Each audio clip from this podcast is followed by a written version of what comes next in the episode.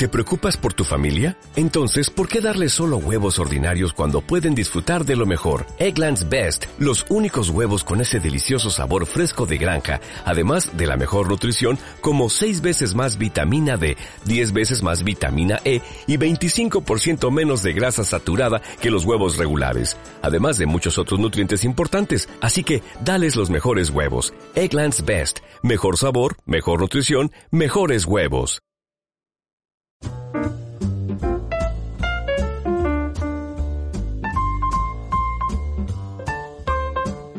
Bienvenidos a Quarantine, el podcast de Reloj de 24. El invitado de hoy, bueno, no tiene mucha introducción, vamos a presentarlo ya, se presenta solo Pablo Prigioni. ¿Cómo te va, Pablo?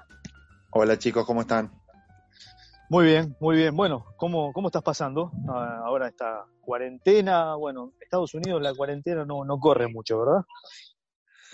Bueno, eh, no, no corre en el sentido de, que nos obliguen ¿no? a, cumplir ciertas, ciertas normas, lo que sí está claro que, que, el virus está muy eh, agresivo en muchas ciudades y, bueno, quizá uno de los motivos es este, ¿no? la libertad que tiene la gente para moverse. Hay muchas sugerencias, pero bueno, es un país tan grande que es difícil, me parece, eh, contener a la gente tanto tiempo y bueno, hay estados que han sido un poco más estrictos que otros, pero, pero la realidad es que, es que bueno, eh, los números de casos suben mucho y, bueno, está un poco fuera de control, ¿no? Yo me encuentro en Orlando ahora en este momento, bueno, en la ciudad donde hoy está, eh, bueno, el deporte, ¿no? No solo está la NBA, que ya ha empezado los partidos de pretemporada, pretemporada entre comillas, ya pronto la reanudación, eh, está jugando el fútbol también, pero es de acuerdo a los estados, ¿no? Para que la gente entienda, de acuerdo al estado donde estás, eh, ahí podés saber cuál es tu, libertad que, tenés. Sí, más o menos así. Como te digo, hay algunos estados que han eh, sido un poco más agresivos, sobre todo Nueva York, cuando le golpeó fuerte, eh, se pusieron muy agresivos con algunas restricciones, pero pero mm, eh, el resto del país no, muchos estados fueron muy flexibles. También es cierto que la densidad de población, las, características de cada estado eh, hace que, de repente no las mismas reglas no, valgan para todos los estados, ¿no? Así que también es con razón que hay algunos que han sido un poco más flexibles que otros, pero, pero bueno, eh, la verdad que es una situación tan, tan compleja que, es difícil, es difícil y, y, bueno, nosotros a nivel personal, familiar, intentamos cuidarnos mucho. La organización nuestra en Minnesota ha sido muy estricta con protocolos, ¿no? De ir, de, no ir al facility primero y cuando se pudo con, un protocolo de testeo muy, muy eh, estricto y, bueno, eh, de momento, de momento hemos estado bien en la organización y, el estado de Minnesota en sí eh, no ha sido tan golpeado, aunque últimamente han crecido los casos, pero no ha sido tan golpeado como otros estados. A esto hay que sumarle la situación, bueno, de George Floyd y, lo que ha pasado alrededor, los movimientos que, han sucedido. Eh, digamos que Estados Unidos no sale de una y entra en otra, lamentablemente, ¿no? Digo, porque eh, al fin y al cabo sigue siendo ¿no? el centro de esta pandemia a nivel mundial y ahora con, esta revolución que se ha generado eh, y, que, y que, bueno, que tiene a todos eh, con una preocupación. Como también, le digo, la NBA se, se ha, ha, interferido mucho en ese tema, se ha involucrado. Eh, ¿cómo, lo viven? Por lo menos en Minnesota, en la franquicia.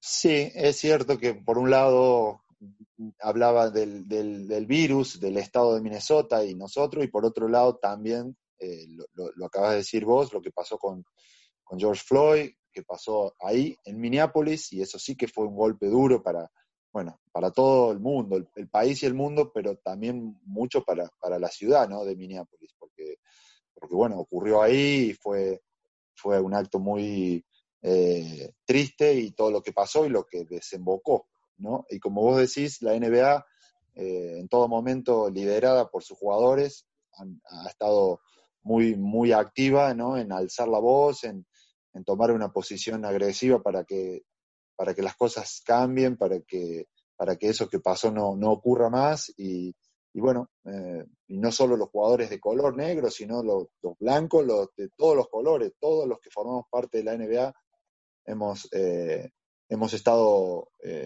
digamos, muy, muy juntos y, con una determinación muy fuerte de que esas, esas situaciones no, no vuelvan a suceder, cambien.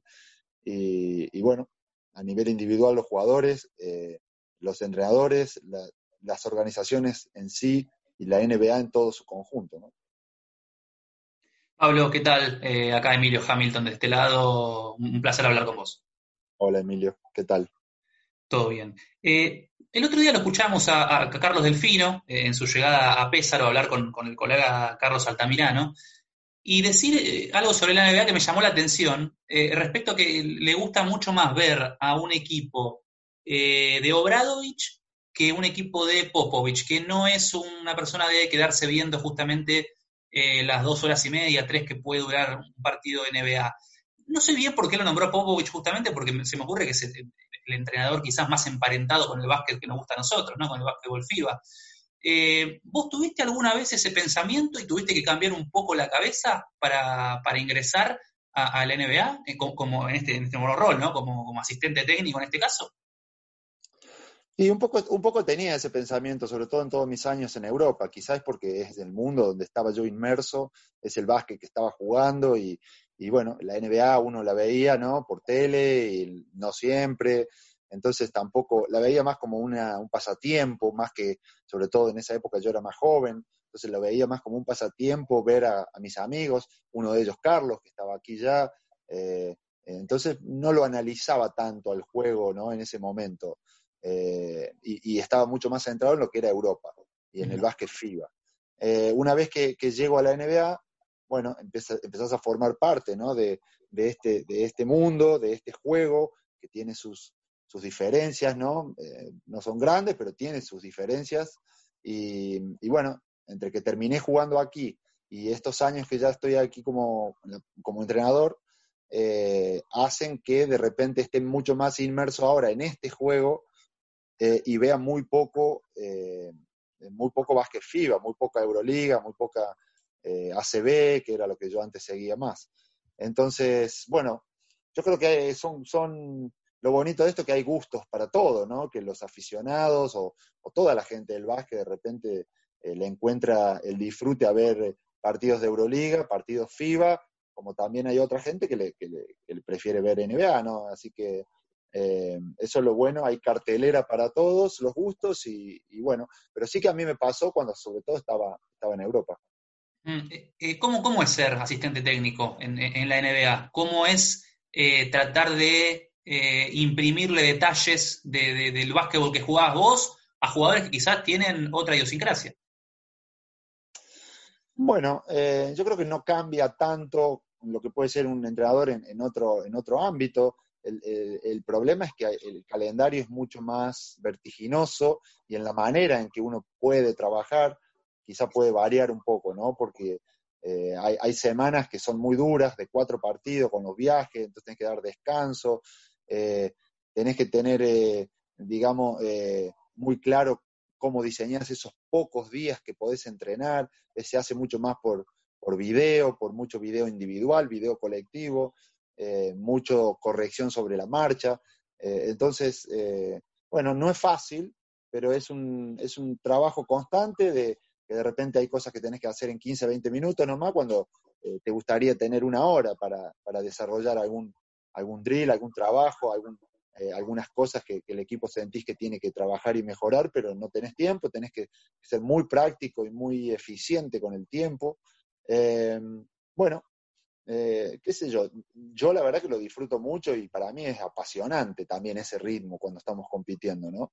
Eh, es, para mí ahora que estoy aquí lo disfruto mucho. Hay veces que sí que me gustaría tener eso, ¿no? Decir, para, me gustaría tener dos o tres días de poder entrenar una hora para, para que el equipo eh, entienda algunas cosas más, mejor que nosotros, no tengamos que apurarnos a explicar.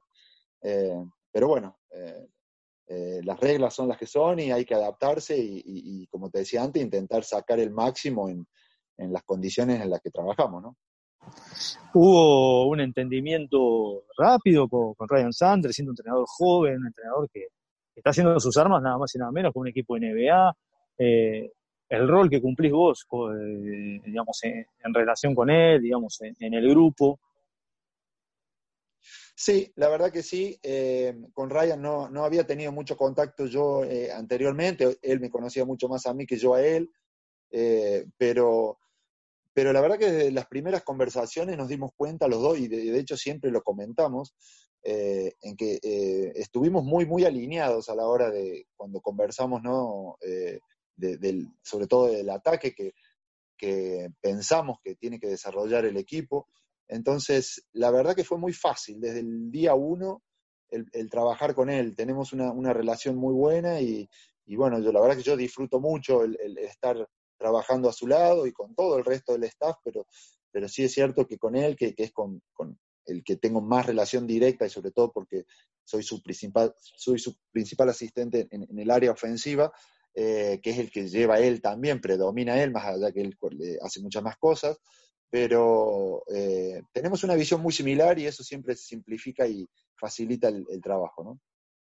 Y al jugador, eh, es un plantel relativamente joven, un plantel que tiene proyección, escucha, pregunta, se interesa, digo, saben de tu pasado, quieren, digamos, mejorar en ese sentido. Y cuando digo mejorar, seguramente todos quieren mejorar, pero el hecho de, de estar preguntando, de acercarte, de acercarse a vos, a, hablar?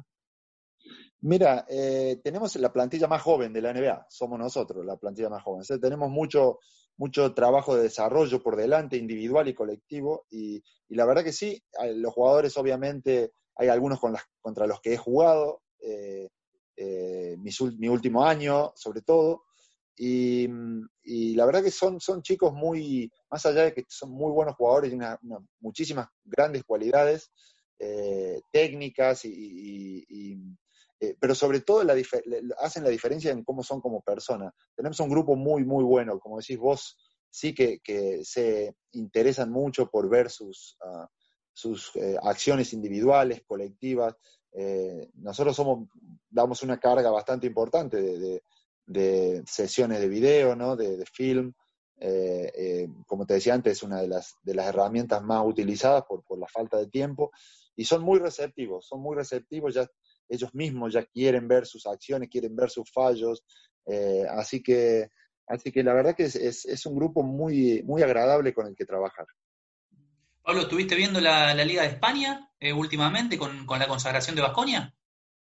Sí, sí, porque en este momento que nosotros estábamos con poca actividad, eh, la ACB fue de las, de las primeras que, retomó la competición, intentó terminar la liga y, tuve, la, tuve el tiempo y tuve la posibilidad de ver varios partidos, sobre todo los de Basconia y seguirles muy de cerca.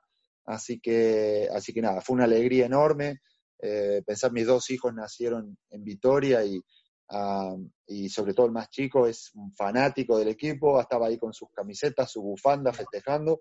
Así que, así que nada, muy cerca siempre de, la organización, del club, del presidente, de, toda la gente que está por debajo de él, eh, de los aficionados. Así que fue, eh, fue fueron una, alegría. Eh, y sumado a, lo de Lucas, a, su, a su gran cierre de, temporada y, y, bueno, nada, la verdad que me puso muy, muy contento si bien Lucas es el que se destacó, salió campeón y fue jugador más valioso incluso, eh, ¿Facundo Campas es el que está más cerca de la NBA? Bueno, yo creo que todos están cerca, la verdad. Eh, y, no, están cerca porque, porque se han, mostrado un nivel altísimo, no solo, no solo en sus equipos, sino con la selección en el pasado mundial, lo, cual eh, los pone en, situación y los puso en un nivel eh, eh, muy cerca de, dar el salto. Yo, obviamente, estando aquí, estoy muy ansioso de que, se le pueda dar la oportunidad a ellos, a todos, ¿no? de que puedan venir y continuar su progresión aquí. creo que, como te digo, han mostrado ese nivel que ha despertado el interés de muchos equipos y bueno, ahora falta, falta ese último, ese último saltito, ¿no? ese último escalón que se les pueda dar eh, no solo a Facundo, sino al resto de los jugadores, ¿no? Eh, eh, por supuesto, a Gaby, Deck, a Luca, a, Pato, bueno, a Nico, a todos esos chicos que, hay algunos que incluso ya han estado aquí y, por qué no puedan tener otra oportunidad, ¿no? Con el respeto absoluto que, tiene que tener el asistente, como toda la, delegación, como todo el plantel, el asistente puede sugerir, puede decir, mira este jugador, eh, no sé, digo, eh, quizá Campazo no hace falta, hoy es el mejor base de Europa, el mejor base del básquet FIBA, eh, seguramente, y, se ha visto siempre que los equipos NBA están viendo hacia todos lados, los scouters, pero se pregunta por Campazo, ¿se habla de Campazo o, es la NBA que, que, conocemos cerrada hasta que no llega e ingresa como la burbuja, hasta que no ingresa no, no se ponen a hablar de, del jugador? Se habla de todos, de todos los que te nombre se hablan y, a mí me preguntan constantemente, no solo, no solo la gente de mi equipo, sino la gente de otros equipos, ¿no? Scout de otros equipos. Al final, obviamente, uno conoce mucha gente dentro de la NBA, ¿no? Tengo compañeros, ex compañeros que, que trabajan en otros equipos, eh, que ahora son, hacen tarea de scout o, o, también eh, que están en, en, una posición dentro de un staff técnico. Eh, entonces, eh, todo el tiempo te hacen preguntas, ¿no? de todo ese grupo de jugadores que nombré antes. Así que, como te digo, estoy ansioso de que, de que se les dé la oportunidad, ojalá a todos, si no es a todos, a, algunos, pero que, tengan la chance de poder dar el salto y, y, continuar con su desarrollo aquí, ¿no? Que es para mí el mejor lugar del mundo para jugar al básquet, ¿no? ¿Te, sorprendió eh, el, rendimiento que, mostró Luca Vildosa eh, y lo rápido que, se fue adaptando al primer nivel? Eh, y, obviamente lo, rubrica con esta consagración. Mira, no, no me sorprendió para nada. Luca llegó el, año que yo justo empecé, muy, muy poquito tiempo de, entrenador en Vascoña antes, antes de venirme a la NBA y, el talento de Luca está ahí, se ve, o sea, no, sorprende para nada. Este ya es creo que su tercer año en Vascoña. Eh, eh, bueno, ha tenido problemas de lesiones este año, del hombro, ha estado fuera bastante tiempo, no es que haya sido su mejor año este, pero sí que ha tenido un cierre importante, sobre todo en la, final. Él, tiene mucho por crecer y por mejorar, pero el talento y el potencial eh, lo tiene eh, lo está mostrando. Eh, bueno, eh, la verdad es que yo soy muy, muy optimista con, el futuro que tiene Luca por delante, porque tiene, creo que tiene muchos escalones todavía por seguir creciendo y creo que lo va a hacer, porque tiene todo para hacerlo. Así que la verdad que a mí me ilusiona mucho ver cómo, cómo va a ir creciendo Luca. ¿Y la Liga Nacional nuestra? ¿La extrañas? La verdad que hace años que no veo un partido. Yo creo que la última vez que vi un partido de Liga Nacional fue, hará tres años, dos, tres años, cuando estuve en, Córdoba, que vi un partido de instituto, Instituto San Lorenzo, creo que fue, que justo estaba en Córdoba y, lo vi. Pero te digo que vi uno o dos partidos de Liga Nacional los últimos 20 años en vivo, ¿no? de estar ahí en el lugar. Eh, y de televisión muy poco, te diría poco y nada. Así que no estoy, no tengo palabra autorizada para opinar de la liga, estando eh, en esas condiciones que acabo de, describir. Me imagino que de la selección sí, habrás visto lo que, lo que sucedió en China, obviamente, habrás seguido todo lo que sucedió con la selección. Eh, y es impresionante cómo se reinventa este equipo, ¿no? Sí, la selección por supuesto que sí, que la seguí bastante. Y, bueno, no me sorprende para nada. En mi último torneo de selección ya, ya lo jugué con algunos de estos chicos que, están ahora liderando el equipo. Eh, eh, no me sorprende porque he, seguido su proyección y su rendimiento en, sus equipos, obviamente no full time, pero lo he, seguido bastante y, he visto cómo han progresado individualmente en Europa cada uno de ellos y, bueno, cuando eso ocurre, eh, digamos, los resultados en la selección se ven muy rápido, porque eso fue lo que pasó también con, generaciones anteriores, ¿no? Nosotros cuando empezamos a destacar individualmente en Europa cada uno, eh, eh, los resultados de la selección fueron, fueron eh, altísimos, fueron increíbles. Así que esto es lo que, lo que también volvió a pasar con este grupo, está pasando y ojalá que continúe pasando, ¿no? Porque, porque siempre digo que la, la, liga, digamos, pone a los jugadores en un trampolín para, no a todos, obviamente, a los que tienen potencial para, para seguir creciendo, los pone en situación de irse a, Europa. En Europa es donde, donde realmente desarrollan todo el potencial que tienen y, sobre todo por la exigencia de las, competiciones, y ahí, bueno, eso los pone en, primer, primer nivel mundial, ¿no? A la hora de competir después en, modo selección. Y teniendo en cuenta este, todo, este buen rendimiento y, todo lo bueno que está haciendo la, que hizo las selecciones, que está haciendo, eh, y cómo se pudo mantener en, un gran nivel, en un primer nivel mundial, eh, ¿cómo tomaste este cambio de rumbo en, la confederación a nivel dirigencial? Digo, te lo pregunto como se lo preguntamos a todos y, como han manifestado también, el Chapo ha hablado en su momento, Luis eh, Escola también este, se manifestó. Mira, desde que dejé eh, la selección en 2014, creo que fue mi último torneo, eh, te digo que no, no tuve tanto eh, contacto ni, ni cerca de, la anterior dirigencia y menos ahora. O sea que la verdad que he estado bastante alejado de la confederación desde que dejé de jugar, salvo algunas cosas, alguna conversación muy esporádica, pero no he estado muy encima eh, como quizás pueden haber estado los chicos, porque ellos después jugaron, algunos de ellos, como vos decís, Chapo, han jugado en, Río, bueno, yo, yo ahí ya no estaba, o sea, han pasado muchos años y no tengo una opinión fundada como para, ni, ni, ni, ni, voy a ser creíble en lo que yo pueda decir, porque primero no la tengo y segundo no, no tengo la información, ¿no? He estado un poco apartado, eh, eh, entonces, digo, no me gusta opinar ni hablar de cosas que no sé, ¿no? Porque al final se puede, se puede distorsionar. Eh, lo que sí sé que obviamente hubo este cambio hace poco y, bueno, eh, le deseo que las cosas vayan bien.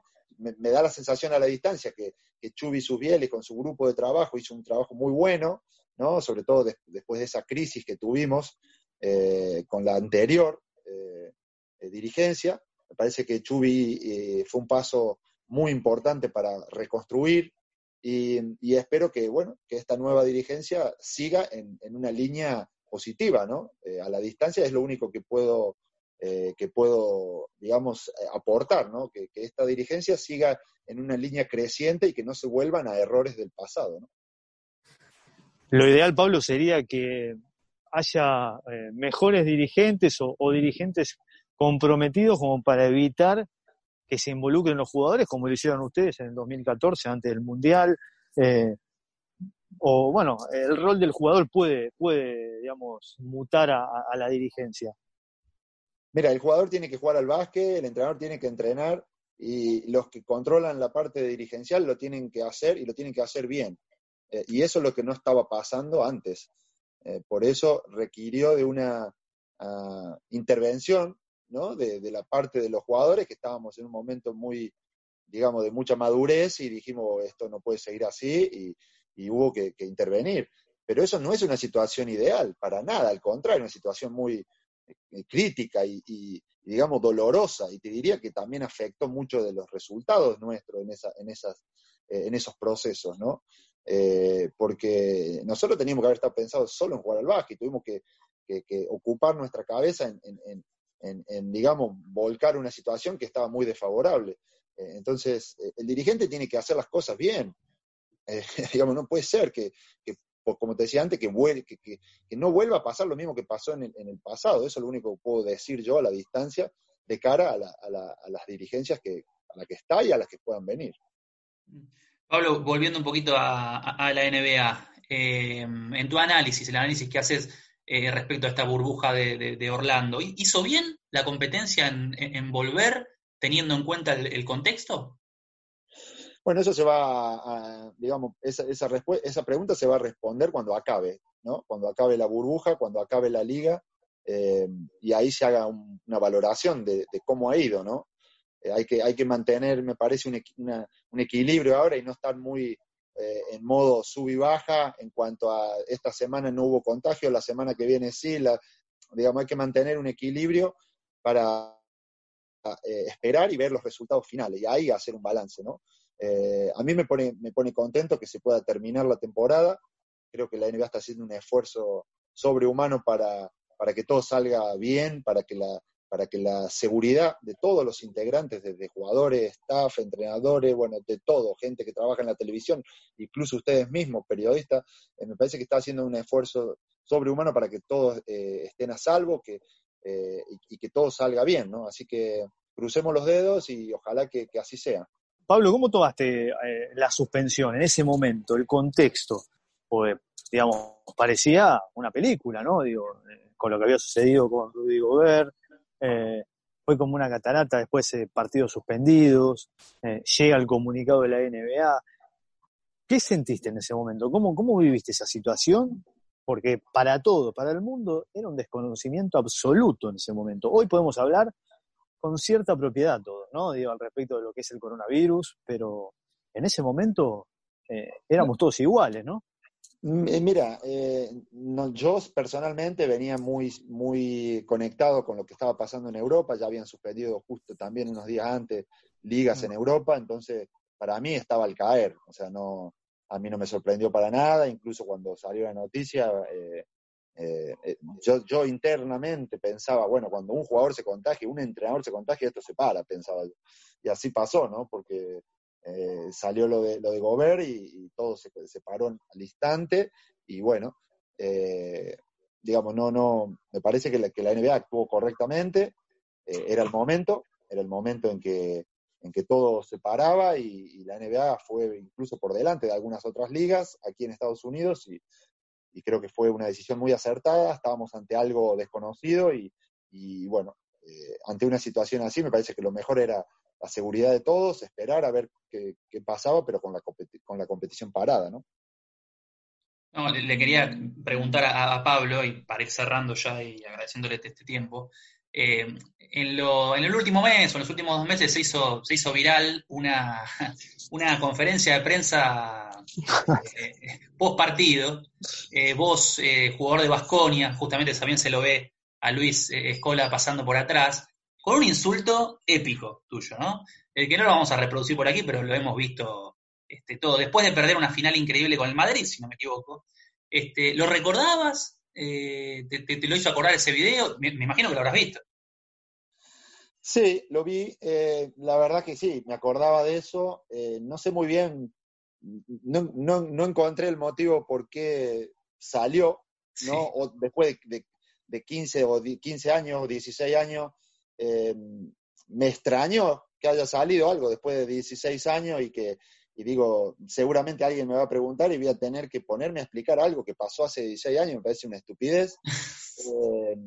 digamos, encima no hay mucho que explicar, está claro. Claro, no, obvio. Está claro el, contexto, ¿no? Pero eh, eh, nada, la verdad que interiormente y personalmente me deja una enseñanza de que, de que mm, tenés que tener un cuidado bárbaro porque por más que pasen 15 años y decís algo, viste, pueden pasar eso, pueden pasar 20 años y te lo van a recordar, así que eh, obviamente es algo, es algo que, no apruebo para nada, ¿no? Que, que ahora me da un poco incluso de vergüenza, pero eh, fue, no sé, intento pensar eh, en, la cantidad de dolor que tenía dentro mío eh, después de esa, de esa final perdida, como para que yo haya, hecho algo así. Y bueno, obviamente ahora lo digo con, con 43 años, ahí tenía 25, entonces, bueno, hay muchas cosas, ¿no? Pero, pero la, la, enseñanza mayor de volver a ver eso fue, fue de que, de que uno tiene que, controlarse, obviamente, eh, y, sobre todo que cualquier cosa que decís, sea buena, sea mala, sea lo que sea, pueden pasar años y años y que va a quedar siempre ahí porque cualquiera, siempre, y más ahora con las redes sociales de ahora, porque en esa época no había ni Instagram, ni había Twitter, no había nada. Entonces, claro, ahora obviamente una persona que lo, que lo saca eh, eh, pasa por todos lados, ¿no? En dos segundos. Bueno, con eso nos retiramos, Pablo. Eh, gracias por, este tiempo, gracias por la paciencia y, bueno, por brindarte la charla con Reloj 24 y, eh, ojalá que, sea lo mejor cuando sea la temporada, sea el primero de diciembre, sea el 25 en Navidad, como se especula después de esta temporada, de cierre de temporada en Orlando, pero que sea con lo mejor y, dando pasos dentro de, la NBA. Bueno, chicos, eh, les mando un saludo, cuídense mucho. los que no sé si están todos en Orlando, eh, espero que puedan disfrutar ahí de ustedes estando ahí en vivo del deporte, que ya que muchos no podemos, así que disfrútenlo. Eh, y nada, fue muy agradable conversar con ustedes. Cuídense mucho. Gracias, Pablo. Chao, chao.